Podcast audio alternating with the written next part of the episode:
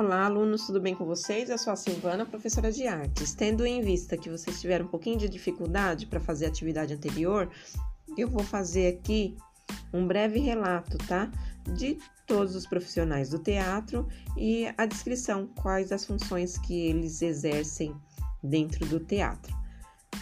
Depois dessa postagem, vocês vão conseguir com mais facilidade executar a tarefa anterior, a atividade anterior, ok?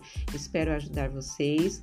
Estou sempre à disposição no WhatsApp, pode me chamar, ok? Se quiserem deixar mensagem com podcast também aqui no Classroom ou deixar por escrito, pode deixar que eu estou à disposição.